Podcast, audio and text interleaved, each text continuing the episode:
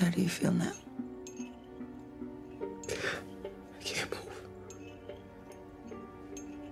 You can't move. Why can't I move? You're paralyzed. Just like that day when you did nothing. You did nothing. Now, sink into the floor. Wait, wait, wait, wait, wait, wait. Sink.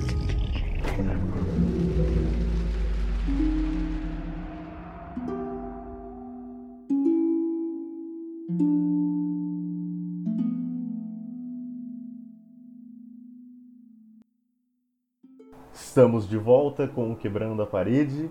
Hoje nós vamos falar não de um, mas de dois filmes. Começo apresentando Marvel Pinho. Fala Lucas, fala pessoal. Eu tive que assistir o Us pra gravar o programa e trago verdades, hein? E nós temos também, ainda aqui no Brasil, Malu. E aí, gente, tudo bom? E agora, diretamente de Portugal, falando em águas internacionais, Alex Correia. Olá pessoal, como estão vocês? Estou aqui novamente para gravar, trazendo grande conteúdo. Como que tá aí, Alex, no futuro? Você tá três horas na nossa frente, né? Mano, estou três anos no futuro, está um pouco mais escuro, mais frio. E, e é isso, mano. Aqui tá muito calor, mano. Mano, aqui tá muito frio. Bom, hoje uma sugestão de Alex Correia para falar dos filmes de Jordan Peele, esse diretor em ascensão, em pouco tempo, em, pouco, em poucos filmes, já fez muito sucesso, conquistou o público, conquistou a crítica, levou até Oscar para casa já. E mas antes de é, falarmos de Corra, nós vamos falar um pouquinho de como ele começou. É, não sei se, se todos sabem, mas ele começou fazendo muita televisão e principalmente comédia. Ele é um cara que tem aí as suas raízes no humor. Eu nu- nunca tinha acompanhado nada, eu descobri ele no. Depois de ter lançado Corra, né? Aí você vai ver quem que é e tal, e sabe que veio da comédia de programa de TV, né? Sim, ele faz. Até hoje ele faz muitas sketches. Tem um programa no, no Comedy Central de muito sucesso que é o Kill, Key and Peele. O primeiro filme que ele lançou, na verdade, não foi Corra. Né? Muita gente acha que, que ele estreou no cinema com Corra, mas o primeiro filme dele foi um ano antes. Foi justamente uma comédia em parceria com, com o amigo dele, o, o Keegan Michael Key, e chama Kino, que nada mais é do que uma, uma paródia de John Wick. Quando Corra foi lançado, justamente por isso, muita gente não, não sabia o que esperar do filme, né? Porque ou a galera simplesmente não conhecia ele, ou conhecia é, por esses trabalhos de comédia. Então a galera ficou meio assim, pô, o cara vai fazer. vai fazer cinema, vai fazer terror agora. Foi um filme muito surpreendente, facilmente um dos melhores filmes de, de 2017 e também um dos melhores filmes de terror dos últimos anos. Foi bem louco, porque todo mundo tava falando desse filme e tal, e, e realmente ninguém conhecia nada, né? Nem o diretor, o, o ator também era conhecido mais pela, pelo Black Mirror, ele fez um outro episódio, ele é bem expressivo, né? Tanto no Black Mirror quanto no, no Corra. Eu lembro que os comentários eram esses, tipo, ah, um diretor em ascensão mesmo, né? Que um cara que tem um- uma direção bem estável, assim. Tipo, estavam colocando muito nas costas dele, assim. E- Esse eu lembro que era o comentário na época. Eu fui pro cinema com a expectativa bem alta quando o Corra lançou, porque mesmo a gente, principalmente pela gente não conhecer, eu já conhecia o Daniel Kaluuya por conta de Black Mirror, mesmo como o Alex falou, e eu gostei muito do trabalho dele lá. Então eu fui pro cinema com a expectativa bem lá em cima, porque o trailer não entregava muito, né? Ele entregava um pouco da temática do racismo, mas eu achei que fosse puxar talvez para um sobrenatural, sei lá, que é o que a gente tá mais acostumado a ver no terror. E quando a gente foi pro cinema foi outra coisa. Eu lembro que é, o plot do filme foi, foi muito comentado na época, né? Porque ficou todo mundo. Tipo, todo mundo foi esperando um estilo de filme de terror e recebeu outro completamente diferente. Tanto que eu lembro de ver uma galera que nem gostou. Mas justamente por, por ter ido esperando o convencional, né? E ele entregou completamente diferente. Ele consegue colocar muito humor no filme também, né? Mas eu acho o humor de Corra menos humor do que o de nós. O de Corra, ele, ele tem o humor por conta do, do amigo dele, né? Ele é o único alívio cômico que a gente sente ali. Agora, nós, você, você ainda tem mais piadinhas soltas, ainda tem mais personagens que te fazem rir. Agora ali, Corra é só naquele cara, porque eu acho que no resto da situação, eu achei ele um filme mais tenso do que nós. Sim. E eu acho que o, o humor em Corra funciona melhor. Eu acho que funciona mais como uma sátira. Enquanto no, no nosso, me parece que ele só colocou o, o humor ali como, como um escape mesmo, sabe? Como, como um alívio cômico. Ele não tem muito muito propósito na trama. No Corra eu acho que o, o humor ele colabora mais do que em nós. Inclusive um ponto fortíssimo do Corra para mim é esse esse personagem, esse amigo dele. Eu acho que ele ajuda muito o filme a caminhar. Eu acho que o humor de nós é importante para criar a atmosfera da família.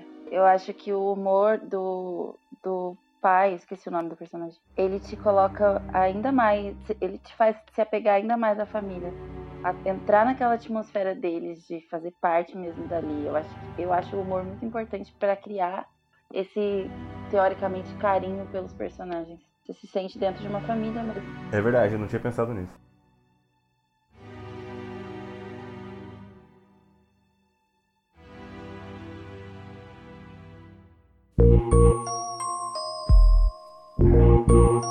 Falando do humor ainda, é, o que eu gosto do, do Corra é esse lance que é muito característico do diretor de tipo flertar com, com outros gêneros, sabe? Sem, sem fugir muito da proposta. Então, quando cai um pouco pro humor, não descaracteriza o filme, ele não acaba com a tensão, sabe? A, a, a história continua. E isso eu gostei pra caramba. O Jordan Peele, ele sabe muito bem é, transitar entre os gêneros no filme. Inclusive, eu acho que ele faz cenas de ação muito boas também.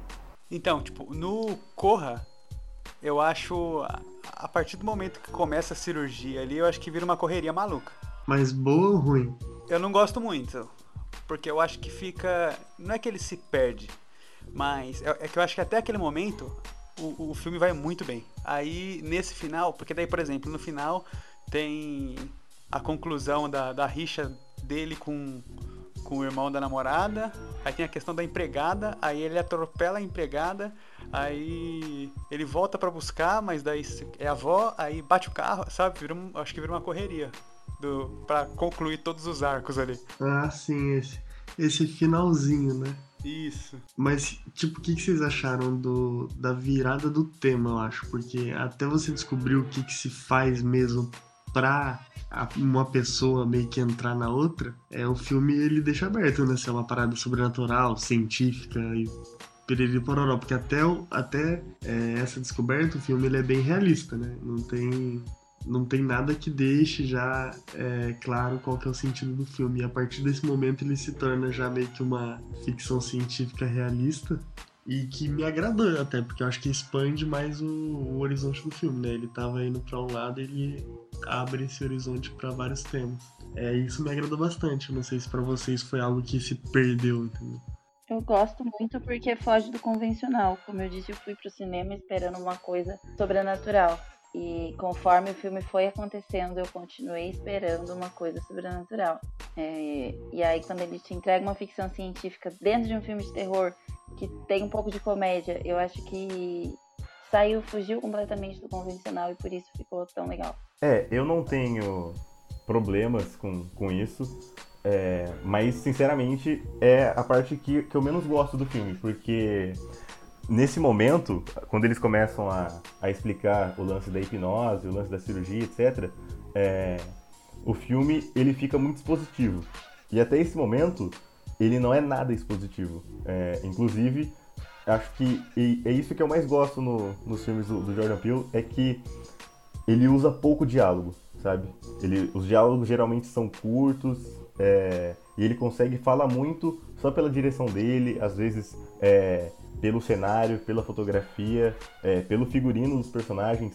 Em Corra tem, tem algo que eu acho muito interessante que é, é, como a roupa dos personagens vai ficando mais branca. Que no começo, quando eles estão sendo mais amigáveis, eles estão usando roupas pretas. E aí quando você vai descobrindo as verdadeiras intenções, eles vão usando roupas mais claras, roupas brancas. A própria, a própria namorada dele, quando você descobre que, que ela também é, é racista, faz parte do esquema, é, ela tá usando uma roupa toda branca. E, tem também a, aquela cena do leilão, que ela é inteira sem diálogo. Ela é só com gestos e a trilha. É, e aí, a partir de, de, é, desse momento do filme, da cirurgia e tal, que ele tem que explicar tudo, eu tenho esse, esse problema com, com como ele fica explicativo nesse momento. Tipo, para pra ele assistir o filminho lá na TV e tudo mais. Mas eu não acho que, que fique ruim o fato dele, dele explicar tanto no final e ficar escancarado, justamente porque ele vem com. A proposta dele é. Quando ele joga aquela ficção científica, ele mostra que a proposta dele é uma crítica social descarada e exagerada mesmo. Ele foi sutil o filme todo e ele mostrou tudo coisas que realmente acontecem no dia a dia para depois mostrar um extremo do tipo, na verdade o que vocês queriam fazer é isso aqui. É, tem até uma cena que fala uma coisa, eu não lembro qual momento que é exatamente, mas por exemplo, tá falando do porquê são os negros, né? Por que, que eles pegam os negros. Aí mostra, por exemplo, quando a mulher apertou o braço dele, nossa, como ele é forte. Aí o outro cara que falou, é, ser negro tá na moda, é, preto tá na moda, ele fala. Tipo, vai cortando para vários momentos, assim, explicando, né? E aí é muito questão, é, novamente, do roteiro, dos diálogos. De como, como ele começa a mostrar o racismo, mas de uma forma é, bem sutil. Que, que eles vão falando para ele, pô, eu gosto muito de golfe, eu gosto muito do Tiger Woods. Pô, se eu pudesse eu votava no Obama de novo. E tipo, são coisas simples, mas que já vai te deixando incomodado. Sim. A sutileza do negócio. E eu acho que quando ele pega e ele explica tudo do jeitinho que ele explica, ele não deixa nada para trás. Porque essa era a ideia dele, era escancarar mesmo, né? Em momento nenhum foi para ser sutil, para ser ok, era escancarar a crítica. E ele faz isso muito bem no final, quando ele, quando ele põe brancos para falar do porquê eles estão fazendo aquilo. Então o cara explica por quê, ah, porque eu vou unir os seus dons naturais com a minha, com a minha eficiência então, tipo, eles põem os caras realmente para falar aquilo que nenhum ser humano deveria ter coragem de pensar, mas tipo, coloca o cara ali realmente para aquilo, sabe? Então eu acho que o, o fato dele explicar muito no final faz parte da crítica que o filme traz. Dentro disso, eu acho muito inteligente é, a escolha do personagem cego, né? Porque ele até fala, tipo, cara, eu sou cego, tipo, eu realmente eu não vejo cores, isso para mim não importa. É, mas você sabe que tem um discurso racista ali. Eles pegaram um personagem cego que é apaixonado por fotografia que vai pegar o cara de um, vai pegar o corpo de um cara negro e fotógrafo, né? E é um cara velho, gordo, cego, tipo sem nenhum porte, sem um nada, que vai entrar junto com aquele todo. E aí vem justamente com esse discurso que você falou agora, ai, mas eu não sou racista, então eu quero seus olhos. Mas ele tá participando de um processo ali junto com todo mundo. Por ele ser um diretor novo, acho que ele tá meio que com, sabe, esse pé atrás, assim, de de não agradar a todos, e aí eu acho que ele acaba se perdendo nessa exposição do filme. Apesar de que eu acho que ele até brinca com isso, com essa metalinguagem de botar uma pessoa assistindo uma TV que explica algo para ele, né? E que acaba explicando pro espectador. Mas quando ele já entra para essa questão do flashback que o Marvel falou, aí eu realmente acho que ele se perde mesmo, sabe? Tipo, eu acho que é o único vírgula do filme, assim. Porque o que eu acho da hora dele no Corra, acho que no Us não tem tanto disso, pelo menos foi muito mais difícil para mim, é que é um filme que tá tudo ali, sabe? Não tem nenhuma cena que não sirva para nada ou seja só um luxo do diretor. É, tem várias cenas que da primeira vez que eu vi, tipo, a cena que ele atropela um animal, né, indo, indo na estrada. Tipo, pelas duas primeiras vezes que eu vi, tipo, não entendi, tipo, por que tem isso e tal, esse evento, e depois você entende, né, que é tipo, pela questão da mãe dele ser atropelada e tudo mais. É, tem várias outras cenas assim que de primeira e de segunda você passa batido e depois que volta faz todo sentido. É isso que eu acho muito bom da direção dele desse primeiro filme, de que tudo, tudo, tudo tá ali para servir a trama mesmo. Essa cena do atropelamento do cervo, ela funciona muito bem para para despistar, porque tipo a namorada dele defende ele, não quer que ele entregue a habilitação pro policial e tudo. Aí a partir do momento que a família dela começa a ser racista, você já sabe que ela não faz parte disso, tá ligado? Você entende que ela não faz parte disso, que ela defendeu o cara, entende todas essas questões, fica acima de qualquer suspeita. Já discordando um pouco de você, Alex, é, mas depois a gente vai falar com, com mais detalhes de nós. É, mas eu acho que isso que você falou de nada ser gratuito para mim, pelo menos, ficou mais evidente em nós do que em Corra. Em nós tem mais elementos importantes assim que pode passar despercebido do que em Corra, pelo menos para mim. É, mas realmente é uma, é uma qualidade muito forte dele. Tipo, nenhum enquadramento é pensado sem um propósito pra trama. É, então, é por isso que eu acho quer, tipo, se perder, entendeu? Porque é, talvez ele quis criar um filme complexo demais e acabou colocando coisas que não servem pra nada, sabe? Tipo, é, a gente vai chegar no nosso, mas acho que no Corra não tem isso. No Corra ele, ele coloca algum, tipo, um suspense é, cinematográfico bem leve e que depois que você começa a ir voltar no filme, 100% das coisas fazem total sentido, que é algo que eu não senti tanto no nosso. Que nós tem muita simbologia. O Corra, é, ele é muito mais redondinho. Sim, Assim, ele é mais fácil de você entender. Não só a trama principal, todas as profundidades que ele coloca, é, elas são mais acessíveis para você entender do que em nós. Por exemplo, algo que eu gosto muito, vocês falaram do, do protagonista, né? Como é que é o nome dele mesmo? O personagem, Não, o ator mesmo. Luia. Daniel Kaluuya. Cara, eu gosto muito dele nesse filme. Não só do personagem, que eu acho que ele é muito bem construído. é, esse lance da, da fotografia vai muito mais além do personagem cego depois. Porque quando ele chega no, no- na casa da, da namorada, lá da casa dos pais da namorada, você já sabe que ele é um fotógrafo é, especializado em cenas cotidianas. Então, quando ele tá lá com a câmera e tal, ele tá procurando isso, né? E aí que ele começa a se, a se aproximar dos outros, dos outros personagens negros. Porque ele começa a focar na empregada, ele começa a focar naquele cara que cuida do campo, que tá lá é, cortando lenha e tal. E é, esse traço do personagem leva ele a interagir com os personagens negros. Então não é algo gratuito. Tem também umas cenas em que mostra exatamente a visão dele, não só com a câmera, mas às vezes você está acompanhando o próprio, o próprio olhar dele, e aí você começa é, a sentir ainda mais que coisas erradas estão acontecendo ali. Que é quando eles colocam o ponto de vista dele.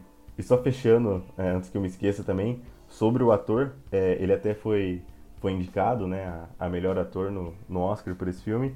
Como ele é expressivo, né, cara? Ele tem os olhos ali e ele sabe usar muito bem para passar diversas emoções, passar quando ele tá desconfiado, é, e tem aquela cena que acredito que seja mais famosa, quando ele tá sendo hipnotizado, que ele fica com aquela cara aterrorizado e desce uma lágrima. Puta, é sensacional. Ele é muito bom, até quando ele ri, ele consegue te passar o desconforto dele quando ele tá rindo meio naquela cena da festa, né? Que a galera começa a fazer um monte de piada e ele fala que tá tudo bem, que ele tá acostumado, ele age como se ele estivesse acostumado, mas ele consegue passar o desconforto mesmo assim. Eu acho ele cabuloso, muito bom.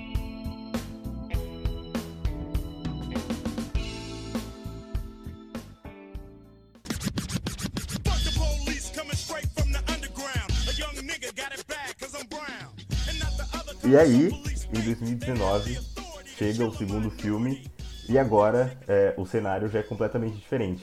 Porque se antes, quando lançou Corra, a gente não sabia exatamente o que esperar, foi um filme surpreendente, agora em Nós, ele joga contra a expectativa do público. É, é um diretor que já levou um Oscar por melhor roteiro e também foi indicado a melhor filme, melhor direção, etc. É, mas foi premiado com o melhor roteiro e chega com nós, com muita expectativa, o hype lá em cima. Já senti aqui de vocês que Corra é uma unanimidade, todo mundo gosta de Corra, mas algo que pra mim talvez seja indiscutível, ele consegue consolidar o estilo dele de fazer filme. Cara, eu acho que os dois filmes, eles são bem diferentes. Eu acho que ele tá começando a, tipo, se soltar mais, sabe? Eu acho que cada vez ele vai ser mais um diretor de assinatura, assim. Porque eu acho que o Corra, querendo ou não, ele é, é, não é bem comercial, né? Mas ele tem uma pegada mais comercial, o já nem tanto. Eu acho que ele vai se deixando, é, mas eu acho que ele deve ser desse diretor por ser por vir da comédia e pro terror, eu acho que de três em três filmes ele vai zerar tudo e ir pro outro lado, sabe? Eu acho que ele tem capacidade e criatividade, ainda mais por ser roteirista, de. Cara, dar três filmes desse estilo aí já muda pra outra coisa completamente diferente, tipo um James Wan, tipo Scorsese, umas paradas assim, sabe? Eu acho que ele vai ser desse estilo. Sei, é, é importante ressaltar que ele é diretor, roteirista e produtor. Quando eu assisti Corra, eu já sabia do que se tratava e tudo, então eu sabia que a proposta do filme era surpreender no roteiro. Então, quando eu fui assistir Us, eu já tava esperando mais ou menos isso. A gente falou dessa questão da, da mistura de gêneros e tudo, né? Nesse eu acho que ele misturou demais, cara. Eu fiquei perdido um pouco. Tem algumas coisas do filme que eu gostei pra caramba. O prólogo, né? a primeira cena do filme, putz, muito boa. A menina na casa de espelho tudo, todas as referências com o número 11 e tudo. Mas depois vai ficando cansativo e meio óbvio. Eu fiquei perdido não com, com a mistura de gêneros, porque, pelo menos pra mim, não foi muito diferente do que eu já tinha visto em Corra. Eu fiquei perdido nesse filme com uma coisa. É, para mim, o Corra deixa muito claro que a primeira intenção dele é o comentário social que ele faz. Né? Ele usa o gênero de terror para fazer esse comentário social. Em nós, eu não consegui entender se o que ele queria fazer primeiro era passar o discurso ou se ele quis fazer um terror. Eu senti que ele quis fazer um terror e depois veio o discurso. É que Corra, ele é muito mais claro, né? Quando você pega um filme pra falar é, sobre racismo, e aí você coloca um personagem negro como principal, porém é pra falar sobre racismo, é, fica muito clara a crítica desde o início. E aí nós, ele não tem nada a ver com racismo, ele não fala nada de racismo. Ele é um filme de terror, uma crítica social muito ampla, com personagens principais negros. Eu acho que a gente, muita gente pode ter se confundido com nós por ter ido esperando mais um filme sobre negros. E não, era um filme com uma crítica social, com personagens principais feitos por atores negros, simples assim.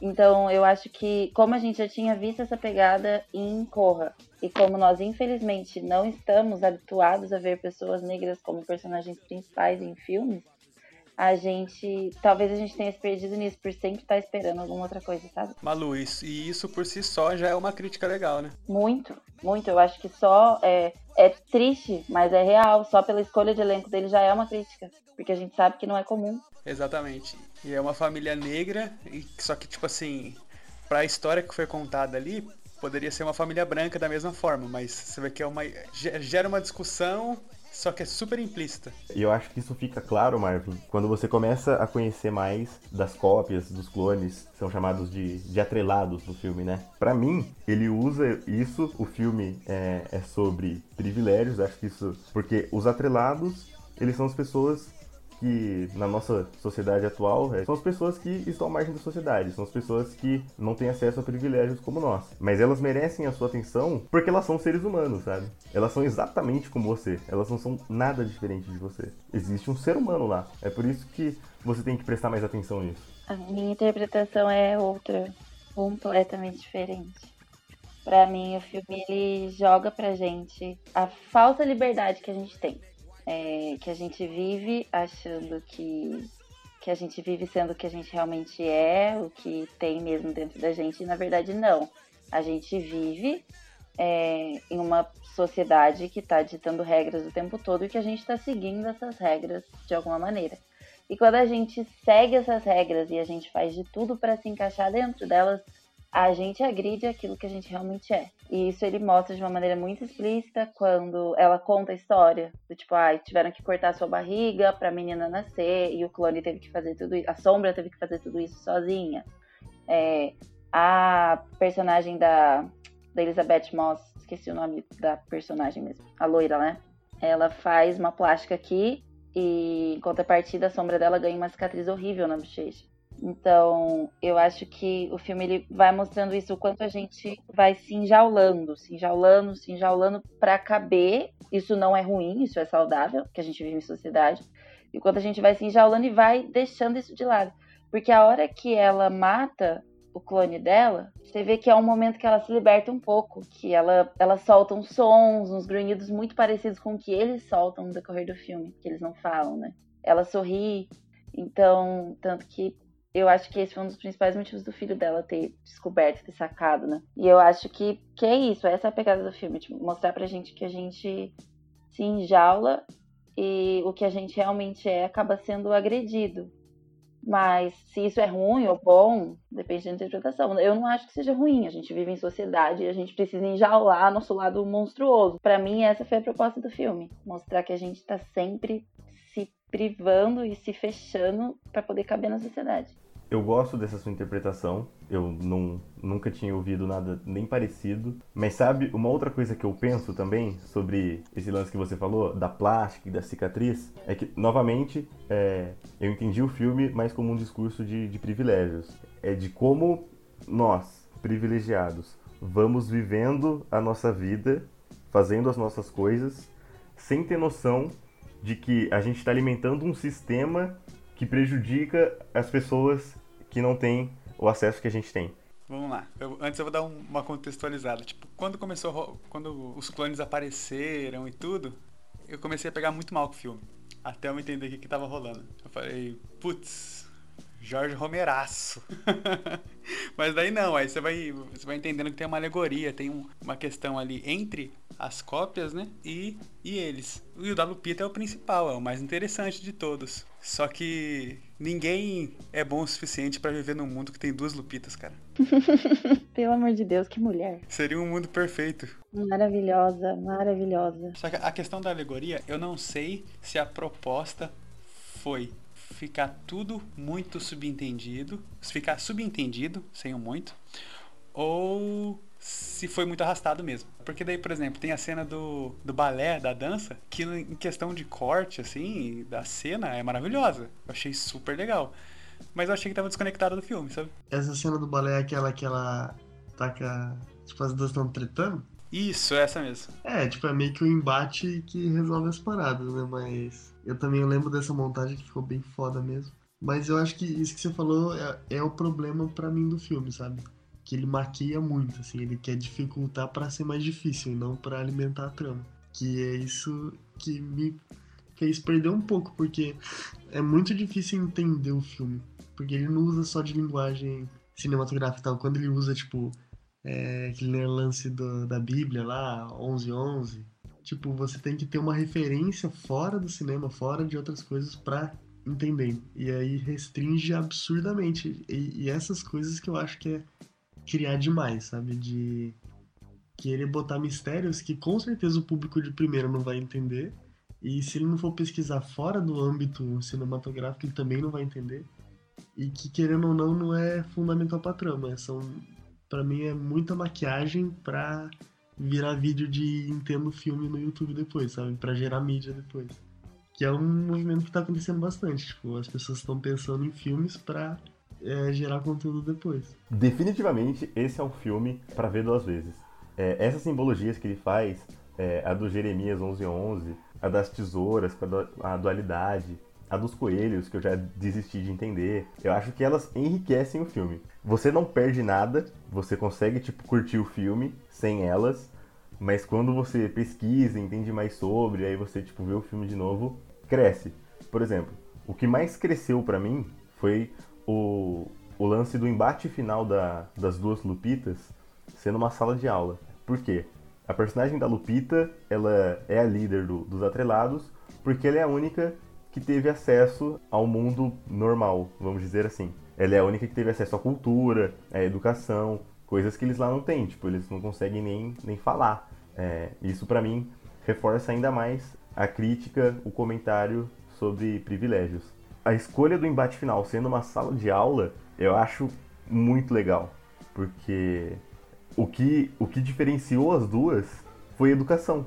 Então, mas, tipo, pra mim, o Nós, ele é muito pra quem, tipo, gosta muito de cinema e é muito aficionado. Porque quando terminou o filme, você bateu o palmo e falou assim: putz, que alegoria, hein? Tá de parabéns.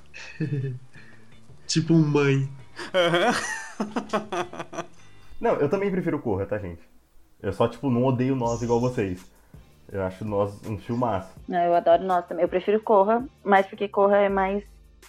Corra é mais simples e ao mesmo tempo muito, muito, muito eficiente. Mas eu gosto muito de nós, eu gosto muito das interpretações, os atores estão cabulosos e eu gosto dessa simbologia toda. Eu gosto do sair do cinema e falar, putz, preciso pesquisar porque teve coisa que passou e eu não consegui entender. Eu gosto disso. Eu gosto quando, quando gera discussão, gera você ter que sair, procurar. Você vê que o cara realmente ele, ele se preocupou em colocar vários elementos que, mesmo que pequenos, complementam a história. Pode ser básico, pode ser um negócio, tipo, é o que o Lucas falou. Sem eles, a história não fica ruim e não faz a menor diferença. Mas enriquece, complementa, né? Eu gosto. Isso reforça aquilo que, que eu falei antes, Alex. Eu acho que Nós tem mais elementos ali que você pode não perceber, mas que não são gratuitos. É, aquele enquadramento que ele faz quando a família tá chegando na praia, de mostrar sombras e tal, enfim. É, nada é gratuito nesse filme. Tem um outro símbolo que eu amo e que eu só percebi agora de novo, né, assistindo da segunda vez, que eu amei, né? Que eu só percebi na segunda vez. É a camiseta de thriller, que o final de, do, do clipe, o Michael Jackson se revela o lobisomem, né? E, no, tipo, desde a hora que ela tá vestindo a camiseta, o filme te entrega o plot do final. Mano, uma parada que eu não entendi, tipo assim, tem a ver com aquele negócio das mãos dadas lá, mas por que que eles fazem uma linha gigante cruzando o mundo inteiro? Isso realmente aconteceu. Foi um protesto real que aconteceu nos Estados Unidos. Era pela fome. E eu acho que isso, pra mim, são eles saindo de lá e criticando de novo, sabe? Na verdade, eles só queriam visibilidade. A gente nunca foi visto e agora a gente tá sendo. O que eu gosto, principalmente do começo do filme, é como ele usa o som ambiente. Isso acontece no Corra também, mas no Nós eu, eu senti mais. Como ele usa o som ambiente pra dar o clima de terror no filme. Então, por exemplo, na, na primeira cena do filme, no parque, é o som da, da montanha russa com o som do mar, que ela tá indo em direção à praia. Aí tem um outro brinquedo que tá girando que vai fazendo um barulho também que, que, que te dá o, que dá o clima, sabe? Em vários momentos do filme, por exemplo, naquela cena da praia, que tá todo mundo na, na praia, no sol, e ela tá e a, e a Lupita tá super tensa, tá perdida olhando pros lugares, te dá um clima de terror sem elemento, assim, um negócio de dia. Oh, mas esse primeiro ato do filme me incomoda muito, mano. Tipo, eu acho muito arrastado e, e por ele querer brincar muito com esse humor de gênero. Tipo, de. Tem um gênero, né? De tipo, invasão de casa e tal. E, tipo, isso eu achei muito chato, tipo, demora muito. E aí acaba um com uma cena de humor lá do cara com o barco, né?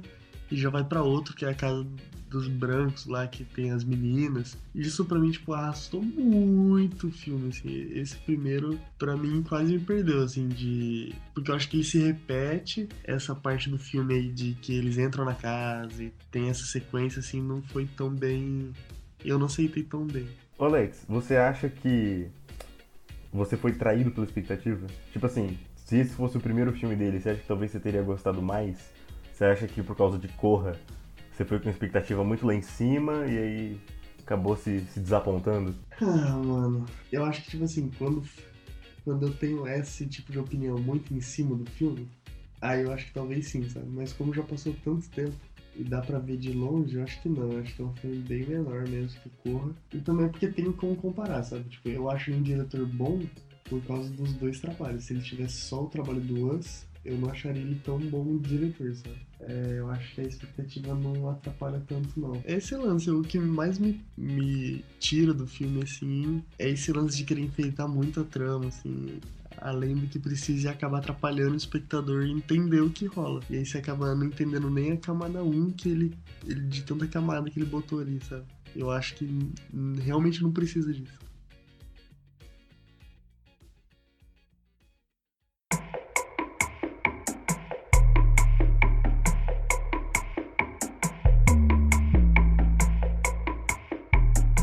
O que vocês mais gostam nos filmes do Jordan Peele? Caraca, o deboche.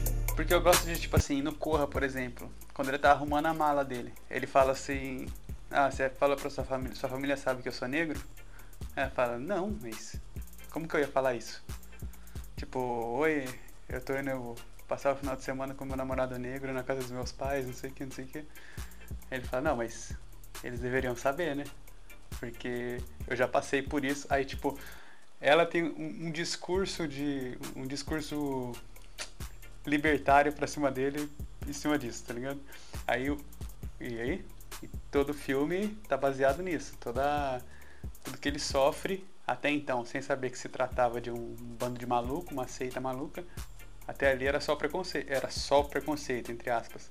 Aí o amigo dele, que trabalha na segurança do transportes, fala que eu te falei pra você não passar o final de semana na casa da sua namorada branca. Tipo, isso nunca dá certo. Tá ligado? Ele fala, ah, sabe, tipo, a- forma como ele coloca a- como o humor, ele tá num tom de crítica e ele tá te mostrando a trama, sabe? Não é só a piada. Ela já tá te mostrando a trama. Pra mim, entra um pouco no que o Marvin falou, mas não tanto. Pra mim é é a crítica social em si e a maneira com que ele mostra. Que é essa coisa sempre exagerada, mas que consegue atingir certinho onde ela precisa, né? Tipo, em Corra, ele coloca uma crítica racial usando transplante de cérebro. né, de uma maneira super bizarra ainda. E em nós, ele critica, seja a desigualdade, ou seja, nosso eu interior, né? Enfim. Pode ser É. os dois. Pode ser os dois. Ele critica usando literalmente clones criados. Lá eles não falam por quem, dá a entender que, que é um experimento, sei lá, governo talvez, não sei. E essa maneira que ele pega um tema social, um problema social, e trata isso num filme usando ficção científica. Eu acho que fica muito massa, é muito diferente do que a gente está acostumado a ver. Em questão de crítica social. Eu gosto, assim, principalmente de duas coisas nele. Primeiro, tipo, como a gente já comentou aqui, é que ele é um cara muito versátil. Você tem um cara que sabe dirigir, que sabe escrever e sabe produzir, isso facilita muitas coisas. Tipo, ele trabalha com, com orçamento baixo e tal, porque ele sabe fazer as coisas. Mas o que, o que eu gosto, tipo, muito, muito nele é, é como ele é criativo e como ele sabe usar comédia e terror muito bem. E não tô falando da mistura de gêneros. Eu tô falando que comédia e terror são gêneros difíceis de, de você fazer bem feito. E o que a gente mais tem aí são filmes de comédias e filmes de terror que são genéricos pra caralho. E é muito bom quando você tem filmes que vão além disso. E eu gosto como ele usa esse- esses gêneros é, para fazer crítica, para fazer comentário. A comédia é um gênero muito bom para isso. Você consegue fazer sátira, você consegue fazer ironia, mas eu nunca tinha visto isso no terror é, de maneira tão forte. O Marvin falou de, de referências a, a Jorge Romero e tal, e claramente filmes de terror mais antigos, tipo como Frankenstein, como A Noite dos Mortos, do- dos Mortos Vivos, não são só sobre o terror. Claro que você tem um algo a mais ali que vai além do terror. E eu não sou um cara que tem muita bagagem de terror, tá? Mas eu sinto que a maioria dos filmes atuais é, não exploram muito isso, sabe? É, a maioria dos filmes que estão saindo hoje desse gênero é terror por terror e só isso. E, e eu gosto é, da maneira como ele usa esse gênero para ir além, como funciona em, em diferentes níveis, em diferentes camadas. Gostei. É, não é um terror de criatura, de monstro, mas eu acho que os dois filmes fazem um terror muito, muito humano, um terror que explora medos que são reais. Então, as coisas que eu, que eu gostava muito no diretor foi por causa do, primeiro filme, né? O Corra. E o que eu fiquei triste é que no segundo filme, tudo que eu gostei por conta do primeiro, eu achei que ia ser uma assinatura dele. Por exemplo, é, eu achei o humor do Corra muito bem acertado, é bem sutil, mas funciona. No Us eu já achei uma coisa bem mais, é, entre aspas, forçado, né? Pro meu, pro meu gosto. Aí eu acho que é uma questão bem de gosto. O humor, que nem o Lucas falou, é, é complicado. É, também eu achei que o Corra é um filme bem redondinho e eu, eu gosto de filmes que tem uma trama um pouco complexa assim, mas não, não tenta ser complexo demais, sabe? Não é espalhafatoso, assim, o diretor, tipo assim, ele quer agradar o público, sabe? E eu acho que o Us já é um filme muito aberto. Então eu não sei se eu. Tipo, é um diretor que eu vou acompanhar com certeza, mas eu, eu não sei se é tudo isso, assim por conta desses dois filmes, sabe? Eu acho que um terceiro talvez seja uma, uma boa pra tirar essa média e, e eu tentar definir pra mim se ele é bom ou não, assim. O que, que você espera dele daqui pra frente, Alex? Eu espero algo ainda diferente, tipo assim, nem Corra, nem Us. Acho uma terceira coisa mais diferente ainda, sabe? É, pensando nisso que o Alex falou, é, de das coisas que ele gostou tá só no Corra e não no. no Nossa. É, eu queria ver tipo um filme que seja só a direção dele, que não seja, por exemplo, roteiro e produção também, que daí pra ver o que é a assinatura dele como diretor mesmo, sabe? É, ele, ele produziu o Infiltrado na Clã, que foi um filmaço também do, do ano passado. Ele esteve envolvido com séries recentemente. Então eu espero que, que ele também continue expandindo seus horizontes. É, acho que ele tem potencial para ir além de terror e além de comédia. É um cara jovem. Eu espero que, que ele continue afinando aí o seu, o seu jeito de, de fazer entretenimento, mas sempre com, com uma crítica, sempre com um comentário. Eu acho que tanto o Corra quanto nós são filmes que são muito divertidos de assistir, mas que eles também é, têm muito conteúdo, tem muita coisa que te coloca para pensar E é isso que eu espero dele. Bom, o próximo filme dele já vai ser um terrorzão, né? Então, eu acho que a gente vai ver terror de novo. Mas, como é um remake, que é o Mistério de Candyman, né? O primeiro filme é terror, terror mesmo. É, eu tô curiosa pra ver como que ele vai fazer o remake de um filme que é unicamente terror, tentando colocar essa assinatura dele do humor, de misturar gênero, enfim. Eu tô bem curiosa pra saber como é que vai ser, como é que ele vai fazer isso num remake agora, né?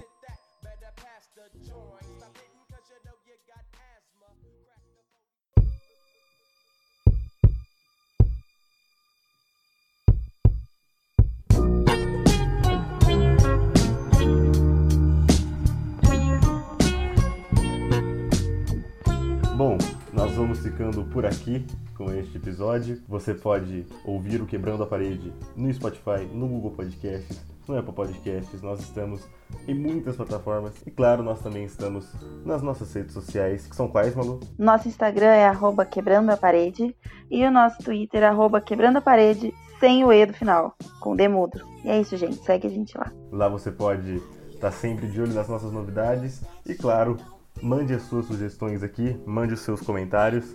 Inclusive, teve um comentário muito interessante sobre o nosso último episódio, que foi sobre Requiem para um Sonho. O Matheus Castro disse que não dá pra chamar de velho um filme de 2000. Tem que ver qual que é a idade dele, né? Mano, eu juro que eu ia falar isso, Marvel. ele ficou pessoalmente ofendido porque ele tem 75 anos. Aí é complicado. A partir do momento que eu comecei a editar o Requiem para um Sonho, pra quem não sabe, o Lucão faz a primeira parte, ele faz a parte difícil, na verdade. Ele limpa os áudios, coloca na ordem certa, faz essa bagunça que a gente faz aqui, ter um, uma organização pra quem tá ouvindo. E eu faço a sonorização, essas coisas. A partir do momento que eu comecei a sonorização, o Google só me dava anúncio de geladeira. Era tipo assim, qualquer site que eu entrava, YouTube, qualquer coisa, era geladeira. Mano, bizarro esse algoritmo. Esse algoritmo tá louco.